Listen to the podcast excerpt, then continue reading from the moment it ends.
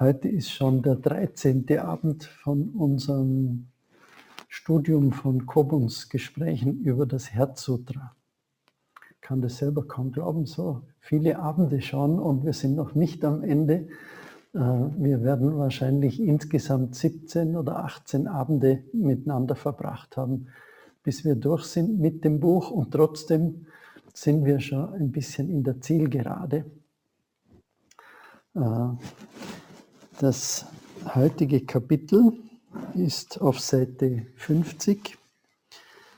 Da steht, der Bodhisattva hängt von Prajna Paramita ab und sein Geist bildet kein Hindernis. Er verweilt im Nirvana. Äh, ich glaube, ein Bodhisattva hängt von nichts ab.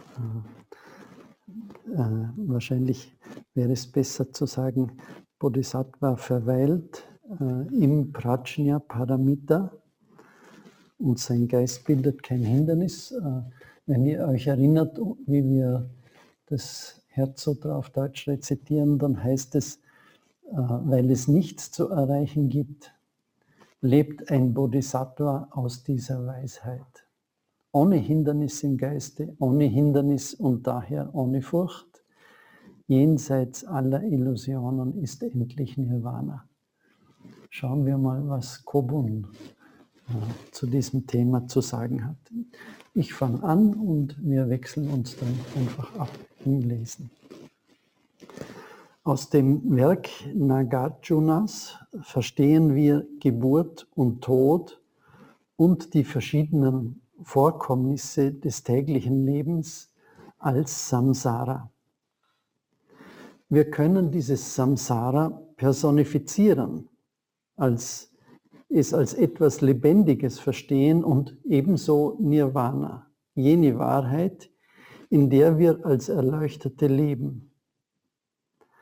Nirvana kann innerhalb dieses Samsara durch dieses lebende Ding, dieses Lebewesen da sein, aber auch jenseits der menschlichen Belange. Daher ist ein empfindendes Wesen nicht von einem Erleuchteten verschieden. Zen spricht immer wieder darüber. Narren und Weise, eine irrende Person und ein erleuchtetes Wesen sind dasselbe. Das ist unlogisch ausgedrückt, aber wir müssen sehen, dass dabei etwas vor sich geht. Aus der einen Perspektive nennen wir es Samsara, aus der anderen Nirvana. Irgendwann erschufen Leute das Wort Bodhisattva. Nirvana, Samsara, ist ein anderes Wort für Bodhisattva. Nirvana hat den Sinn von Frieden und Freiheit. Nirvana wird auch vollkommene Unschuld oder vielleicht auch Vollkommenheit genannt. Von Anfang an gab es in den östlichen Religionen dieses Gegenteil von Samsara. Ein Bodhisattva lebte in Nirvana, ohne je Nirvana zu verweilen. Ansonsten ist der Bodhisattva in Nirvana eingefroren. Stellt euch eine Person vor, die auf der Straße joggt und plötzlich stillsteht. Das ist das Ende. In Nirvana zu verweilen ist ein gefrorener Zustand. Ein Bodhisattva verbleibt nicht in Nirvana. Und als Bodhisattva ignorieren oder verlassen wir Samsara nicht. Und dennoch weitet sich für einen Bodhisattva der Kreis des Lebens. Instinktive Fähigkeiten zählen zu den fünf Hindernissen, sie sind nichts Schlechtes. Wenn wir unser eigenes Leben anschauen, müssen wir sie in Anspruch nehmen.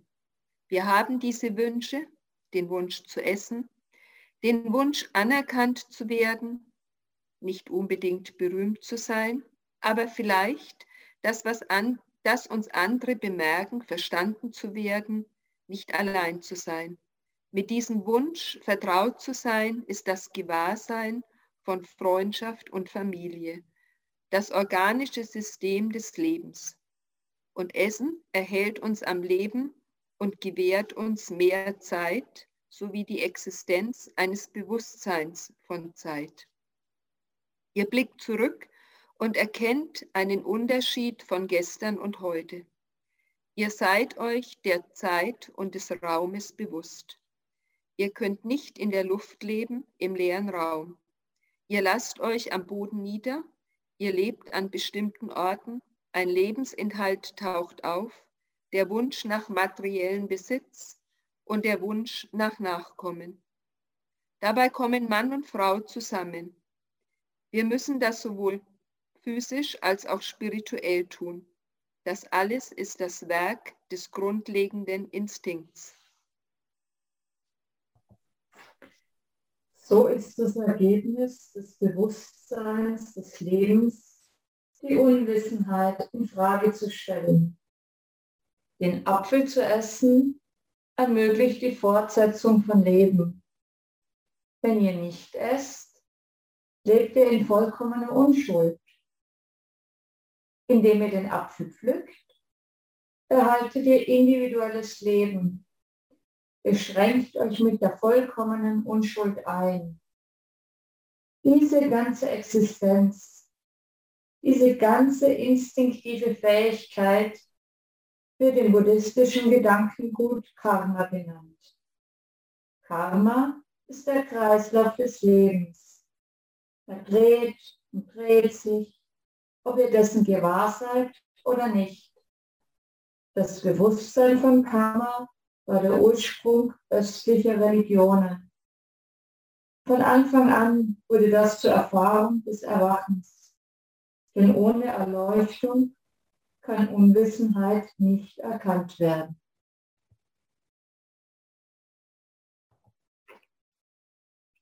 Wir sollten uns daher bewusst sein, dass jene Menschen, die die Genesis geschrieben haben, die den Fehler erkannten, der am Beginn der Abtrennung stand, sie waren erleuchtet. In den östlichen Religionen kann der Ursprung des Bewusstseins von, von Samsara als das Erwachen von Avidya, der Unwissenheit bezeichnet werden. Das bedeutet, du siehst es und bist dir dessen bewusst. Euer Zeitalter des Erwachens als eine sozial ausgerichtete Religion ist ungefähr 3000 Jahre alt. Vor 3000 Jahren begannen so viele Menschen, sich ihrer selbst bewusst zu werden.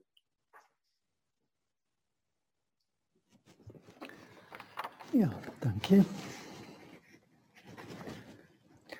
Ganze Menge Fachbegriffe äh, von Samsara Nirvana, Karma, äh, was haben wir noch? Die fünf Hindernisse. Äh, was will uns Kobun mit diesen Zeilen sagen?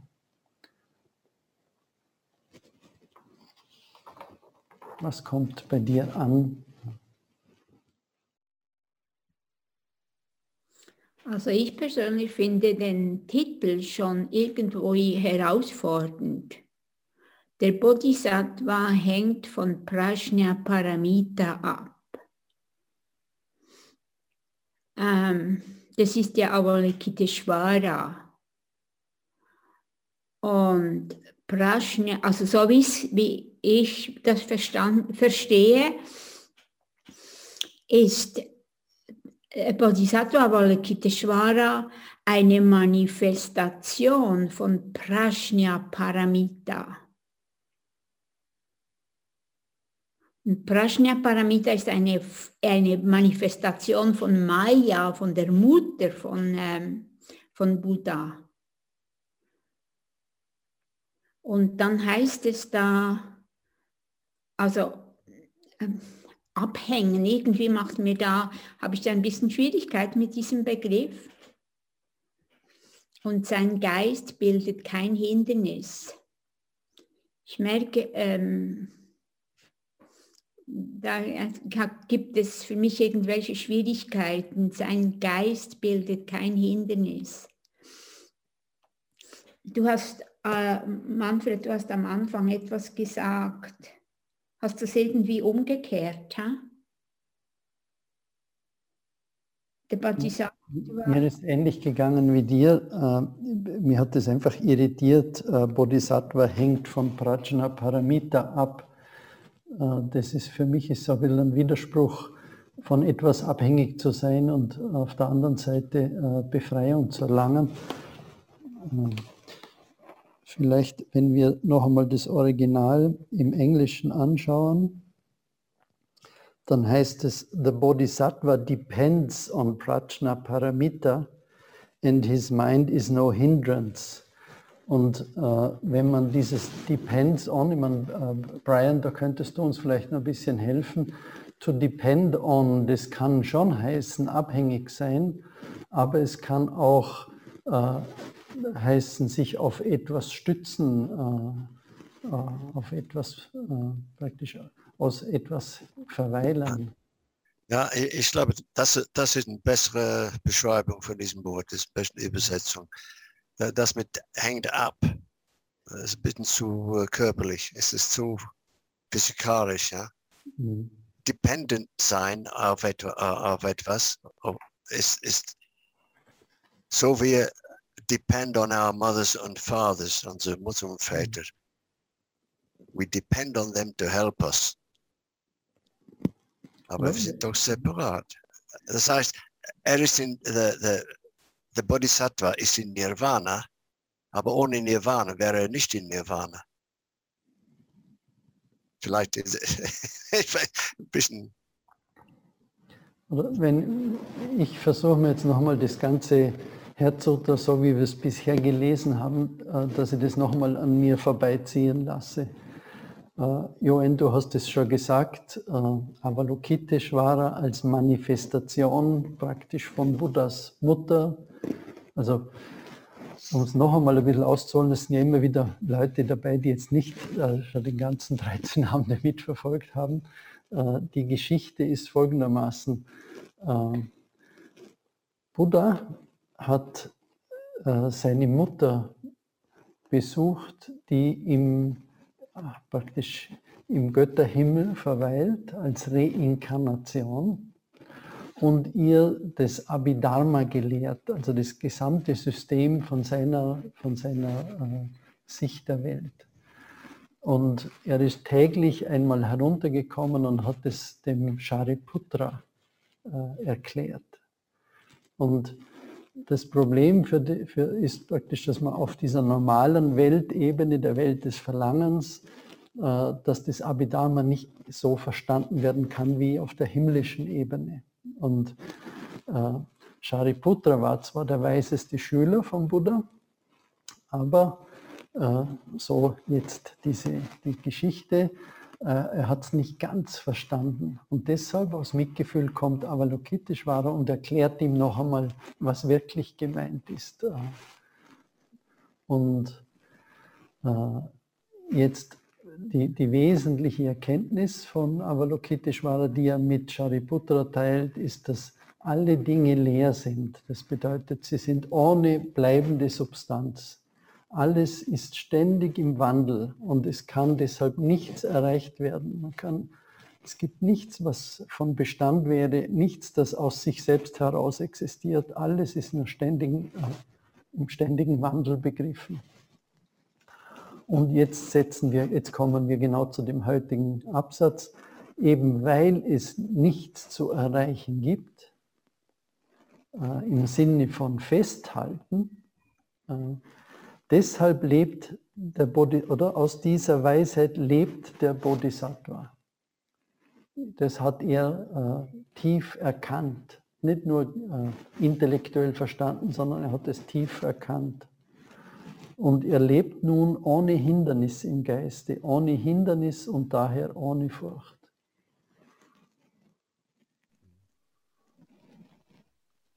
Ich habe das noch ein ganz klein wenig anders verstanden. Ja, bitte. Ich habe verstanden, also mein Verstehen ist, dass Shariputra eben an diese Lehren ähm, angekettet war. Das heißt, er war abhängig von diesen Lehren. Er hat sich nicht davon lösen können.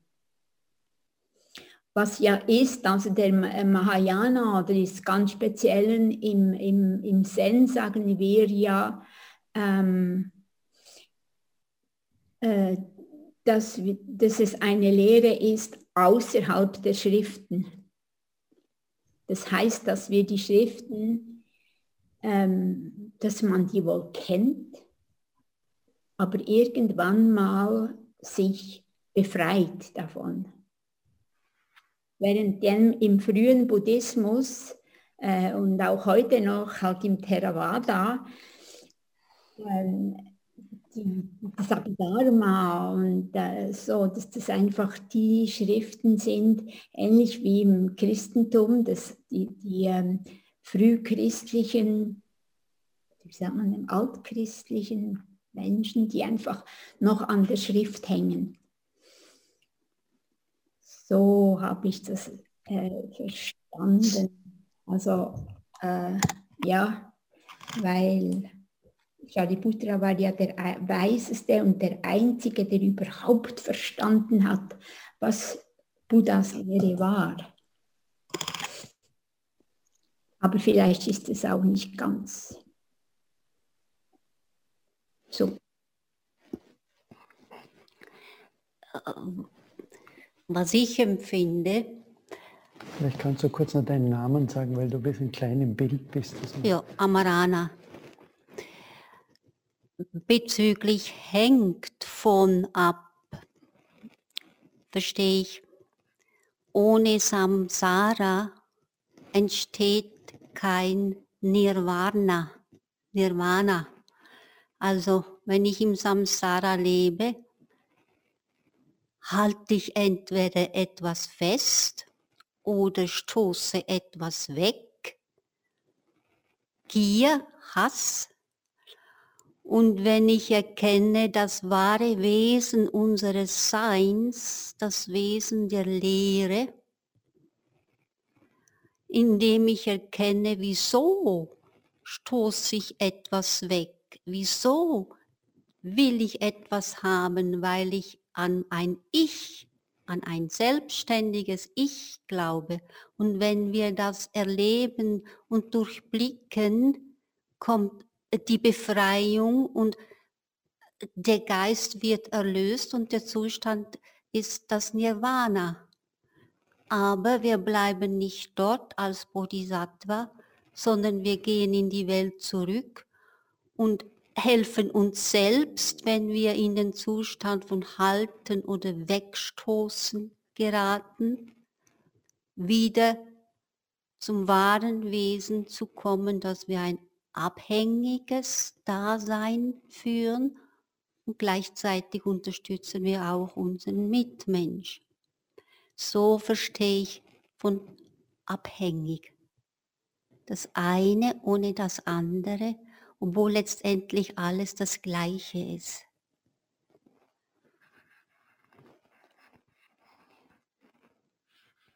Ich, ich habe Probleme beim ersten Satz vom zweiten Paragraph, wo steht, irgendwann erschufen Leute das Wort Bodhisattva.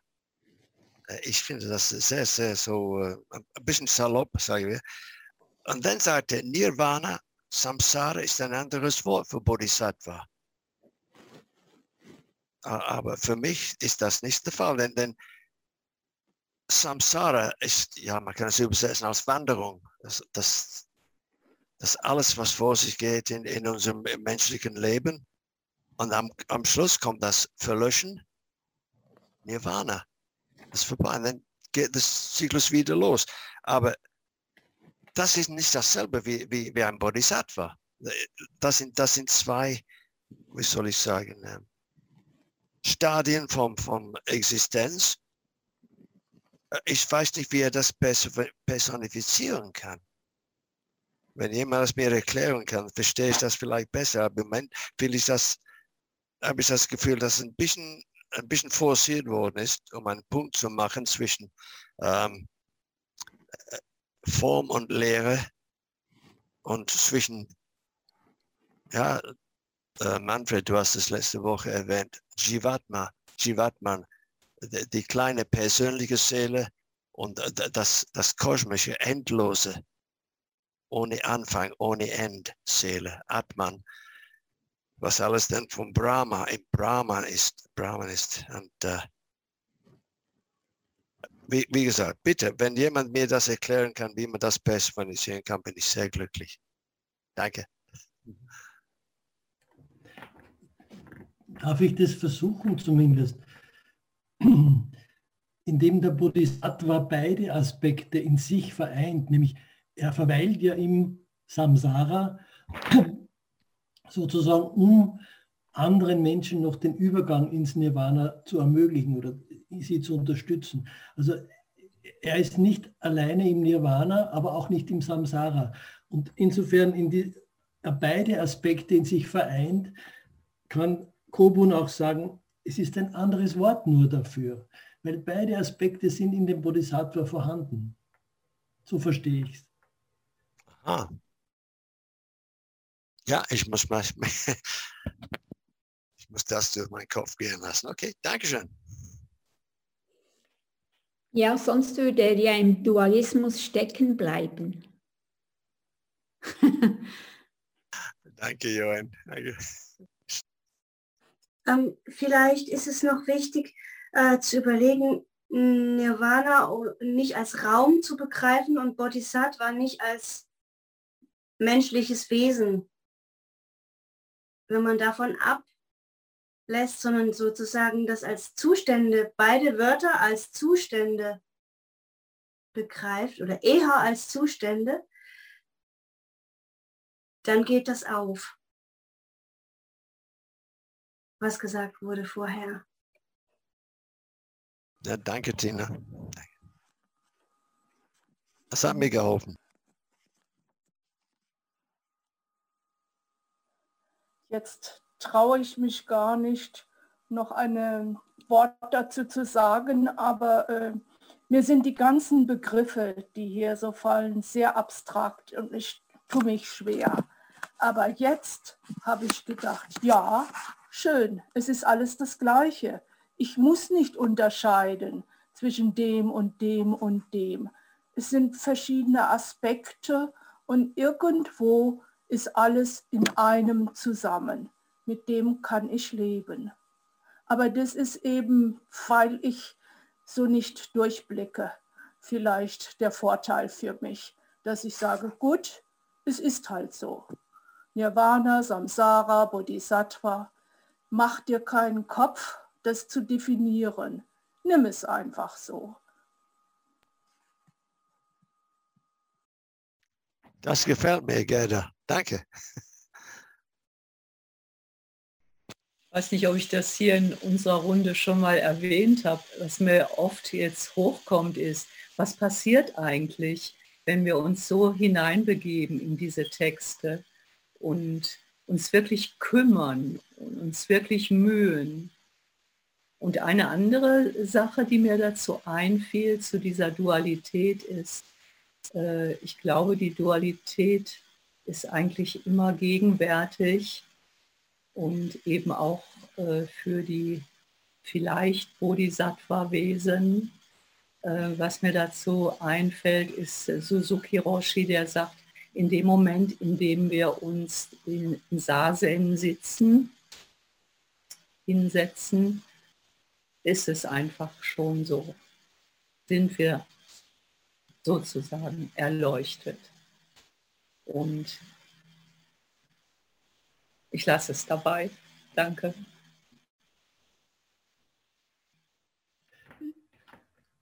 Ich würde gerne noch fragen, ob ihr das ähnlich verstanden habt. Dieser Absatz, wo 51 unten, wo er von dem Apfelessen spricht. Ist das eine bewusste Anspielung an den Sündenfall aus dem Alten Testament? Ist das so gemeint? Weil er dann ein bisschen später auch noch die Genesis erwähnt, also irgendwie einen Bezug zum Christentum herstellen möchte. Also ich, ich hätte das jetzt so interpretiert, dass der, die Unschuld geht verloren, indem der Apfel gegessen wird. Wer hat das noch so verstanden? Ich habe es auch so verstanden, ja. Weil also Kobunson, der ist ja auch Theologe.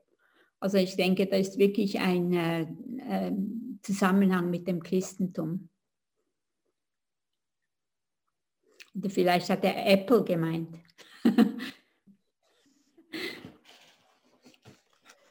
Für mich hat der erste Satz ergibt mit dem Wort Unschuld mehr äh, Sinn als mit dem Wort Unwissenheit. So ist das Ergebnis des Bewusstseins des Lebens und dann steht da die Unwissenheit in Frage zu stellen. Aus dem Blickwinkel, wie wir es gerade betrachtet haben, wäre es eher die Unschuld. Wo ist das genau bitte? Das ist der erste Satz von diesem Absatz von dem mit dem Apfel 51. Ah, ja. Ja. Im Englischen heißt es by picking this apple. This apple. Das heißt nicht den, sondern diesen. Er macht, er macht aus der vorherigen Phrase eine, eine, eine, ja, schon eine Anspielung. Aber der Apple vielleicht nicht gerade. Und, und da spricht er wieder vom Unschuld. By picking this apple, or this apple, if you don't eat, you are in perfect innocence. Yeah, eating the apple becomes the opportunity to maintain life. By picking this apple, you maintain individual life.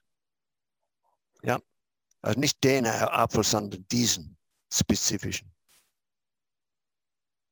Ja, es kommt aufs Gleiche wahrscheinlich. Ja. Nein, nein, ich finde das ganz wichtig. Also ich notiere eigentlich ständig alle äh, Verfeinerungen, die uns auffallen. Und Alfred, vielleicht gibt es irgendwann mal eine dritte Auflage, dann können wir das alles einfließen lassen. Ich glaube, das ist ein ganz wichtiger Punkt, dass er diesen Apfel meint, weil ich glaube, es gibt da einen Bezug zum vorherigen Absatz.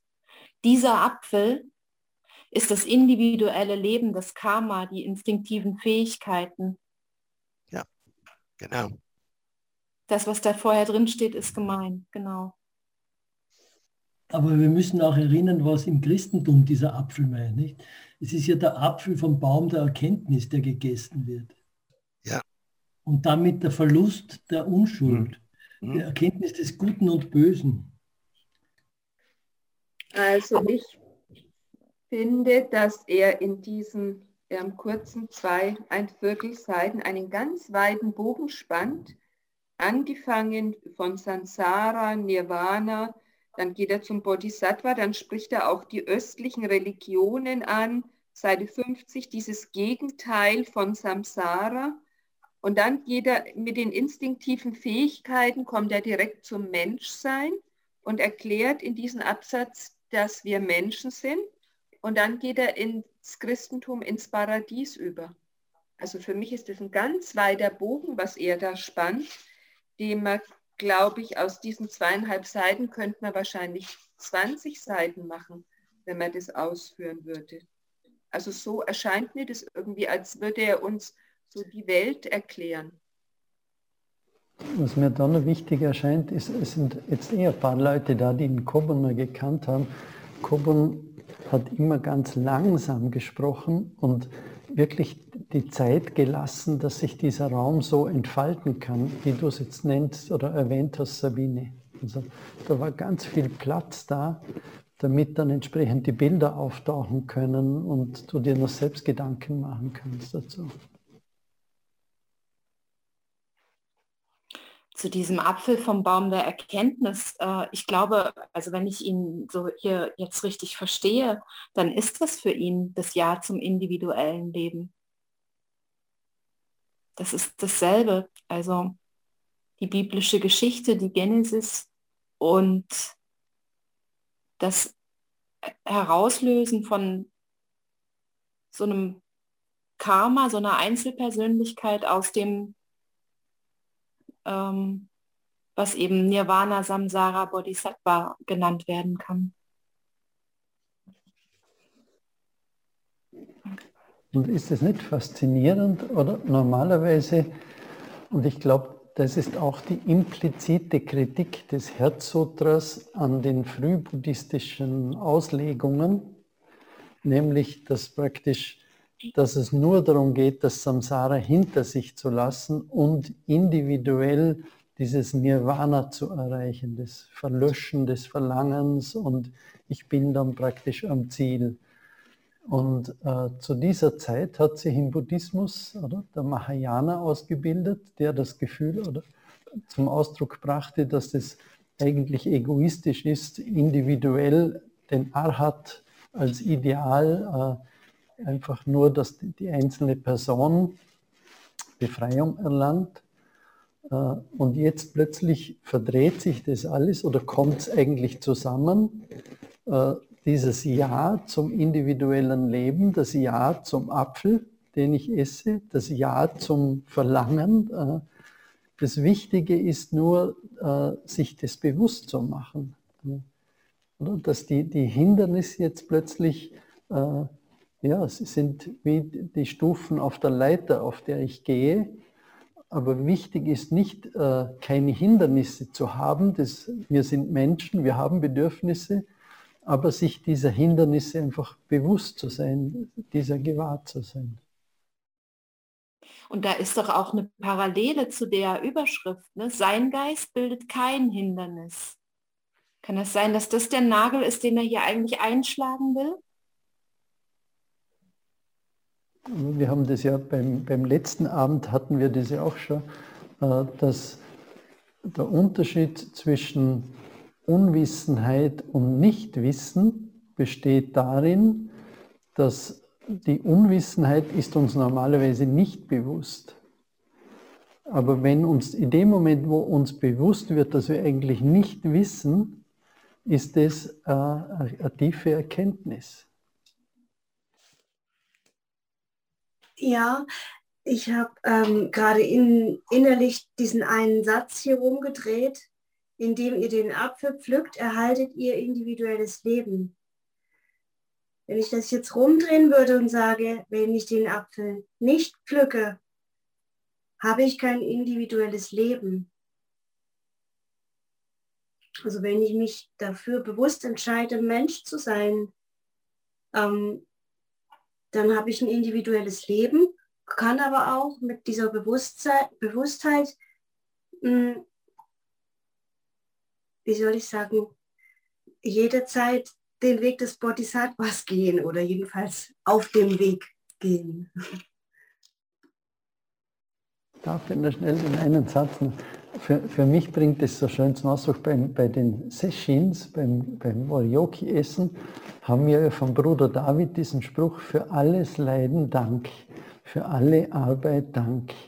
Äh, das steckt für mich drinnen. Oder? Dieses Leiden kann einfach sinnloses Leiden unter Anführungszeichen sein, wenn ich das nicht annehmen kann, wenn ich nicht damit arbeiten kann, wenn ich mich nur darüber beklage und loswerden will.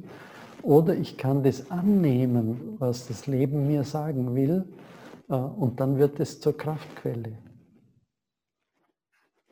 Es kommt mir in den Sinn, wie damals Vanya mal äh, uns eingeladen hat, etwas zu sagen.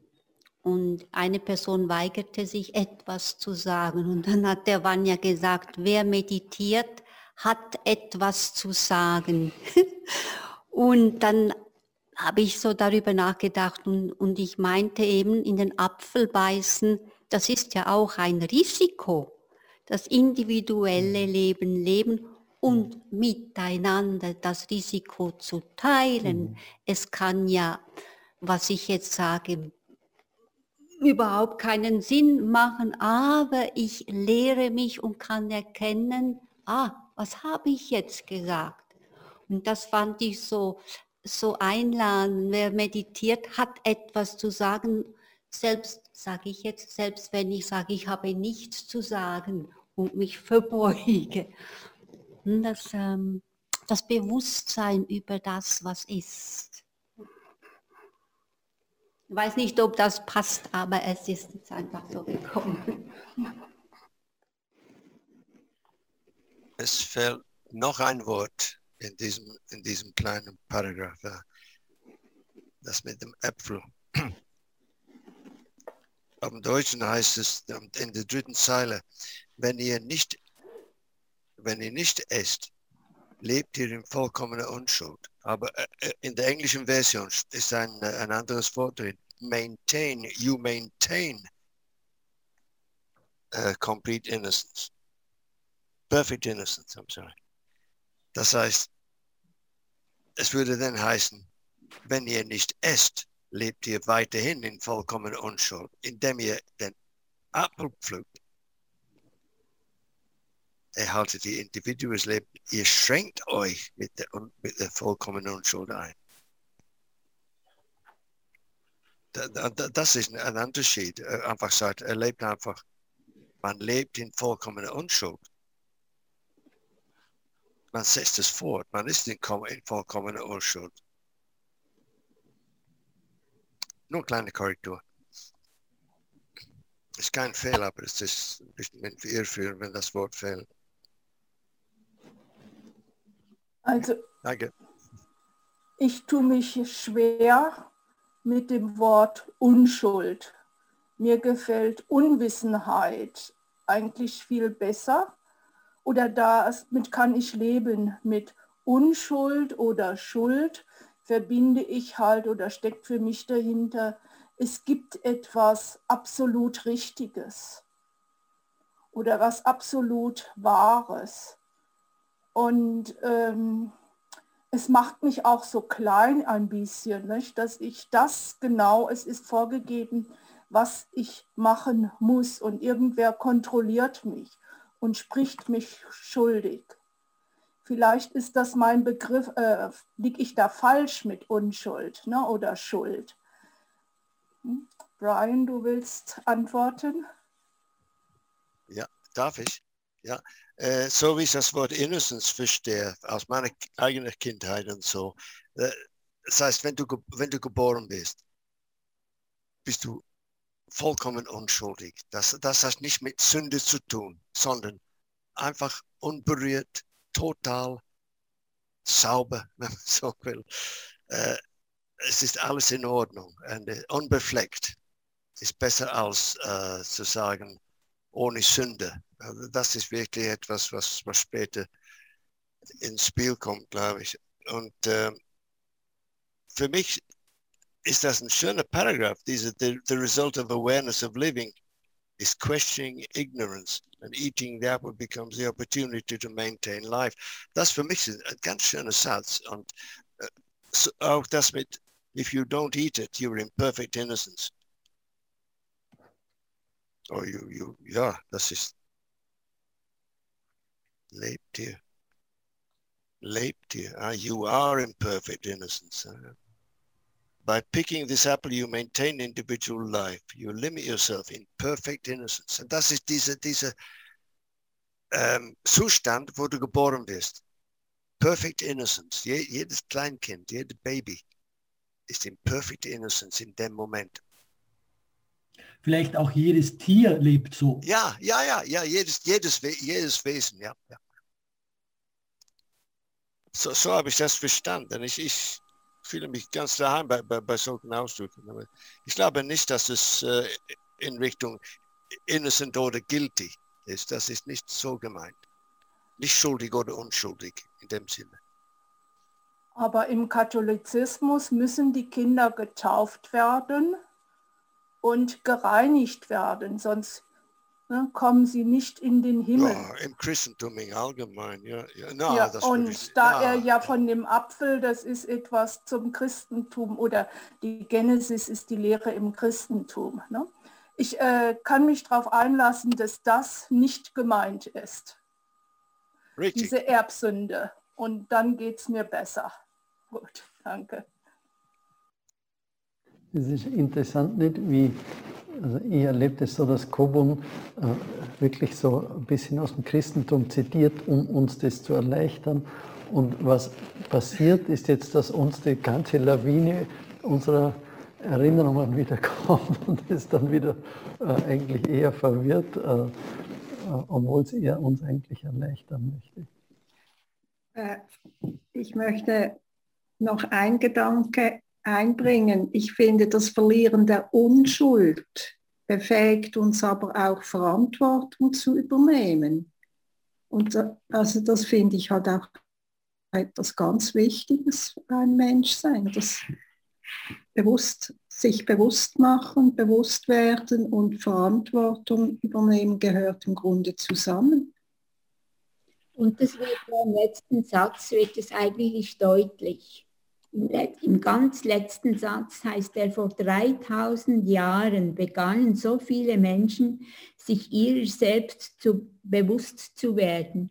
Und für mich ist dieses äh, Essen vom Apfel, den, äh, vom Baum, der Erkenntnis, ja genau das. Also wir sind aus der Unschuld gefallen und in ein bewusstes Leben, Bewusstheit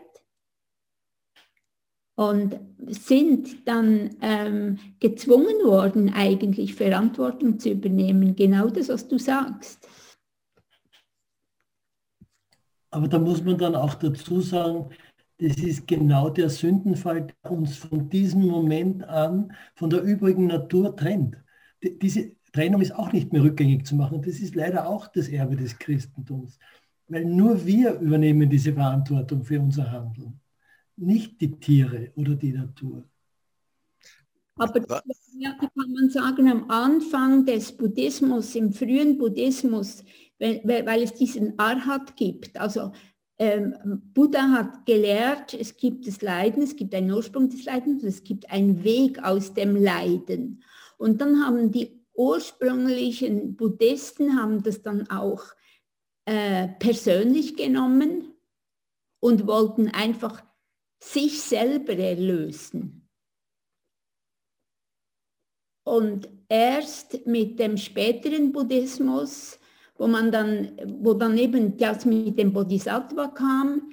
Der Bodhisattva, der zuerst alle anderen äh, zur Befreiung bringt, quasi ähm, die anderen äh, an erste Stelle setzt oder verstanden hat, dass, es, dass wir uns nicht ähm, als einzelne Menschen erlösen können.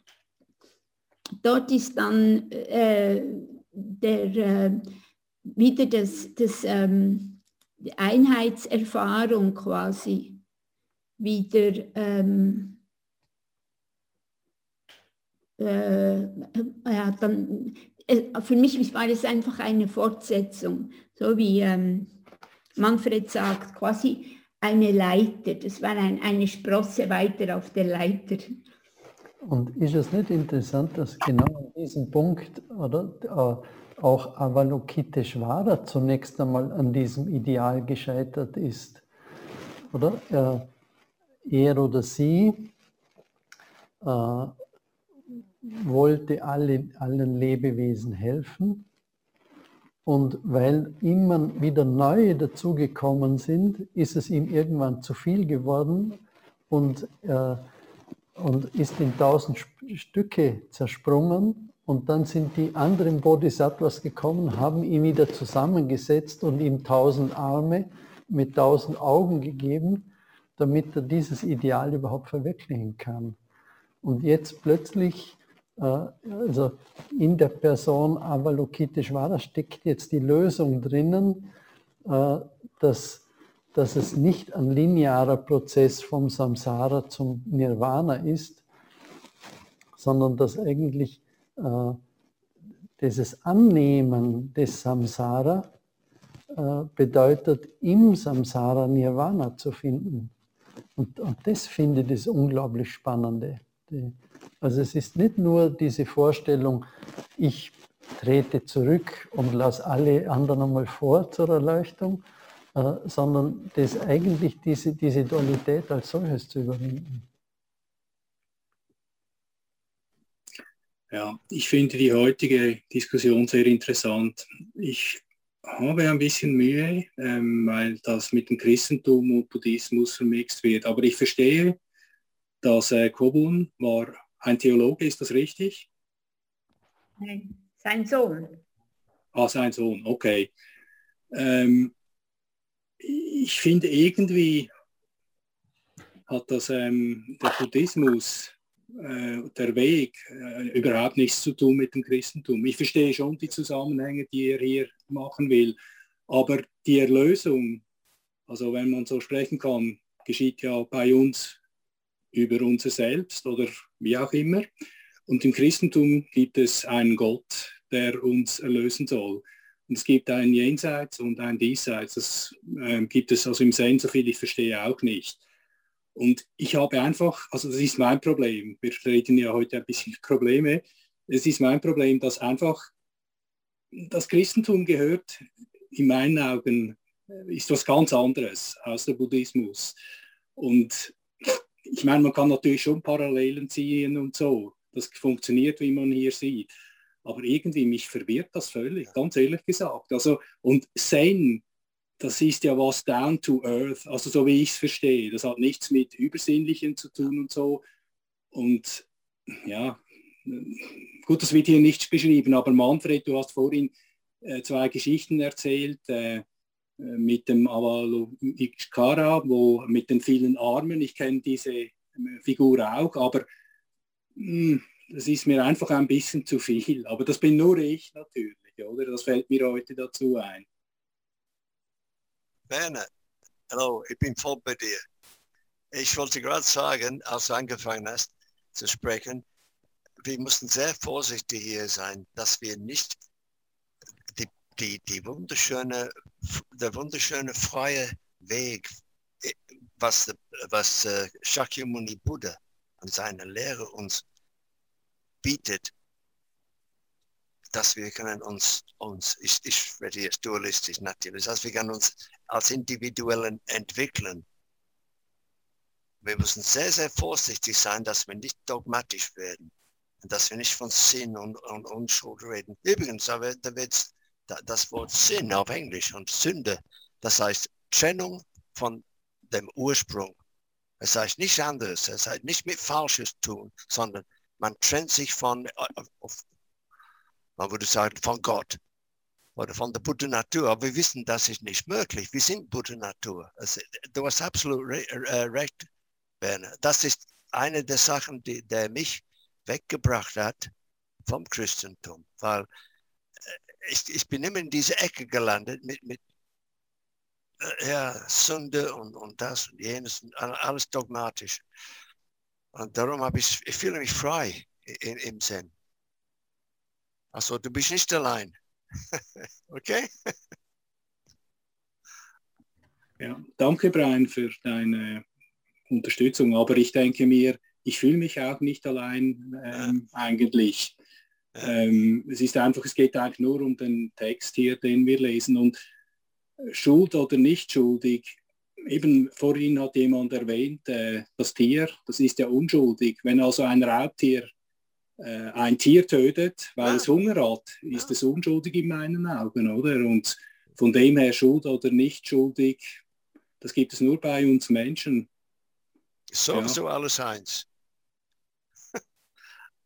Es sind nicht zwei Wesen, die gegeneinander sind oder miteinander streiten, sondern es ist alles schlussendlich eins. Der Vergleich zwischen Buddhismus und Christentum, den finde ich eigentlich ganz gut, weil ähm, im Christentum ist man oft, also wird man wie nicht so sehr selbst ermächtigt, sich selbst zu helfen sondern da ist man wie immer darauf angewiesen, dass man von oben Gnade erfährt. Aber der Buddhismus, der ruft quasi zur Selbstermächtigung auf, indem ich eben mein individuelles Leben habe und äh, während ich annehme, was auf mich zukommt und damit arbeite, werde ich freier. Das heißt, ich brauche niemanden von oben, sondern ich, ich kann mir mit Hilfe des Buddhismus kann ich mich selbst Stück für Stück befreien. Und ähm, aus diesem Grund wird vielleicht, weiß nicht genau, das Christentum als Vergleich herangezogen, um uns, um uns äh, das bewusst zu machen. Also, aber ich denke auch, wir müssen den, oh, den, Buddhismus, den Buddhismus auch etwas relativieren. Im Buddhismus gibt es Gottheiten. Wir nehmen Zuflucht zu Buddha, Dharma und Sangha. Sehr ähnlich wie das Christentum. Gar nicht so einen großen Unterschied. Und äh, wir haben dieses Reuebekenntnis auch. Also in, in, in den Tempeln wird am Morgen wird zuerst mal dieses Reuebekenntnis rezitiert, dann die äh, Zufluchtnahme und ähm, auch es wird darum gebeten, dass die Hindernisse aus dem Weg geräumt werden, ähm, mit dem kleinen Unterschied vielleicht, dass es sich nicht, dass man sich nicht äh, an einen Gott wendet wie im Christentum. Und, und doch ist halt die Bitte und das Beten auch da und eben auch die ganze Götterwelt. Die ist genauso da wie im Christentum wie bei den griechischen Mythen. Und äh, von dem her möchte ich einfach, also ist meine Ansicht, dass sich diese Religionen nicht so, so wesentlich voneinander unterscheiden. Ja, uh, so what ist dann immer die Frage. Was hat man jetzt bezüglich der Prajnaparamita gewonnen, wenn man das Christentum und den Buddhismus vergleicht und ob die sich ähneln oder unterscheiden? Also soweit ich weiß, hatte Kobun in seiner Familie irgendwie auch christliche Wurzeln. Ich bin mir nicht genau sicher, seine Mutter oder so. Also es war jetzt nicht so, dass er äh, völlig fremd dem da aufgewachsen wäre. Und er hat da bestimmt aber auch gerne für seine, waren ja damals amerikanisch hauptsächliche Zuhörer oder mit Sangha-Mitglieder auch äh, immer wieder Bezüge darauf genommen. Nur weil der ähm, es hier schon mal so erwähnt hatte, ich weiß nicht, ob euch das aufgefallen ist eben, eben wurde unheimlich viel gesagt hintereinander und es wurde auch irgendwie zwischendurch dann das Thema gewechselt und das wurde dann wieder erklärt und interpretiert. Und Kobun, ich weiß aber nicht, ob das damals schon so gewesen ist, hatte zumindest später eher den Stil, dass der also viele Pausen machte. Und ich glaube, da findet sich eher der Sinn von Form und Lehre. Also in diesem Verhältnis zwischen Worten und Pause. Weil im Sinne von Prajna Paramita ist es, glaube ich, ziemlich egal, ob man jetzt das Wort Stuhl sagt oder das Wort Sünde. Das ist halt etwas, was hervorgebracht wird. Und dann gewinnt es Gestalt.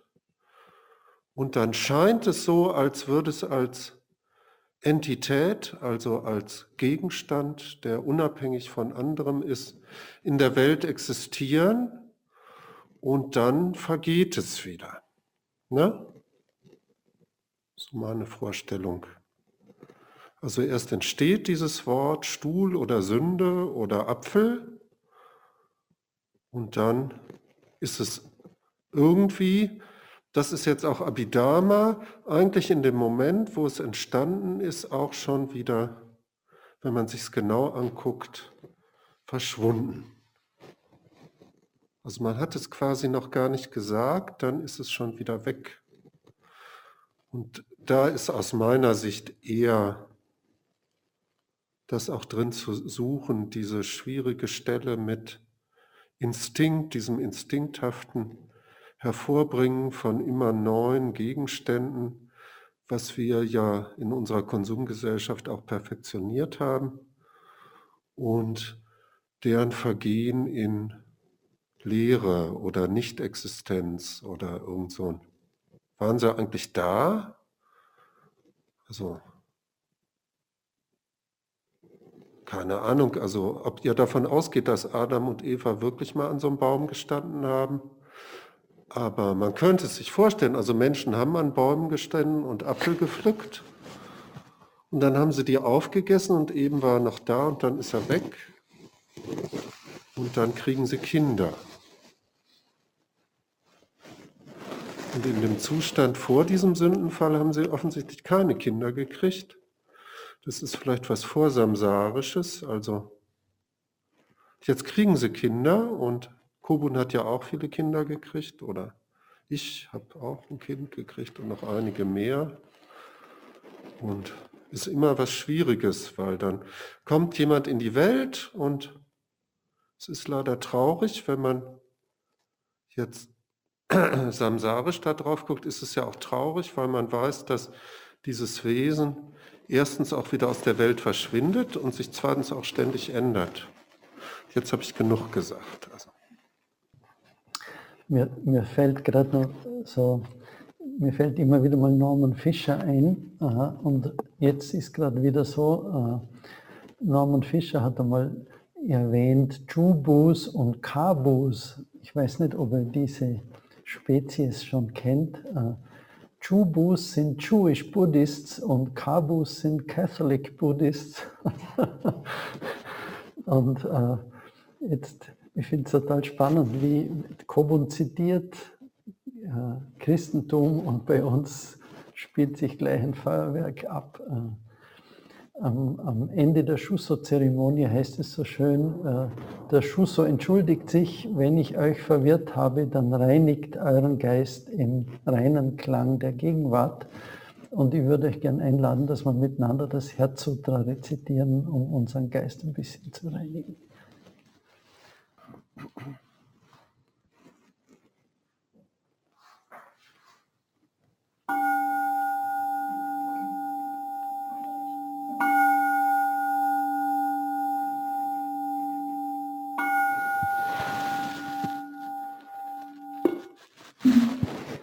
Makahanya Haramita Shingyo Kanji Saibo Satsugyo Jin Hanya Haramita Chisho Kengo Onkai Kuro Isaiku ri ji jiki fu i ku ku fu i shiki shiki soku se ku ku soku se jiki ju so gyo. 薬部尿性者利子摂処法空造不上不滅不空不上不相不減税国主式無重創業式無限に微絶心に無式証拠未俗法無限界内し無四季界無無明薬無無明人内し無老死薬無老死人無苦消滅度死薬無得意無所得公募大サッタイハニヤハラミタ更新無経験無 que como o kufu Dri Isai Tendo Muso Kugyo Ne Hanzan Ze Shobutsu E Hanya Haramita Kotokuwa Kutara Samyaku Samburai Koshi Hanya Haramita Sedai Jinju se dai Myoshu Ze Mujo Shu Ze Mutu no jo isaiku jinjitsu fuko zetsu hanya haramita shu soku zetsu shu vatsu gyate gyate ragyate haraso gyate bochi sovaka hanya shingyo. Nochmal ganz herzlichen Dank für eure Beiträge, für das Kommen und äh, ich freue mich, euch wiederzusehen. Am Sonntag gibt es wieder offene Meditation und sonst in einer Woche wieder unseren nächsten Abend vom Dharma-Studio. Schönen Abend noch, gute Woche.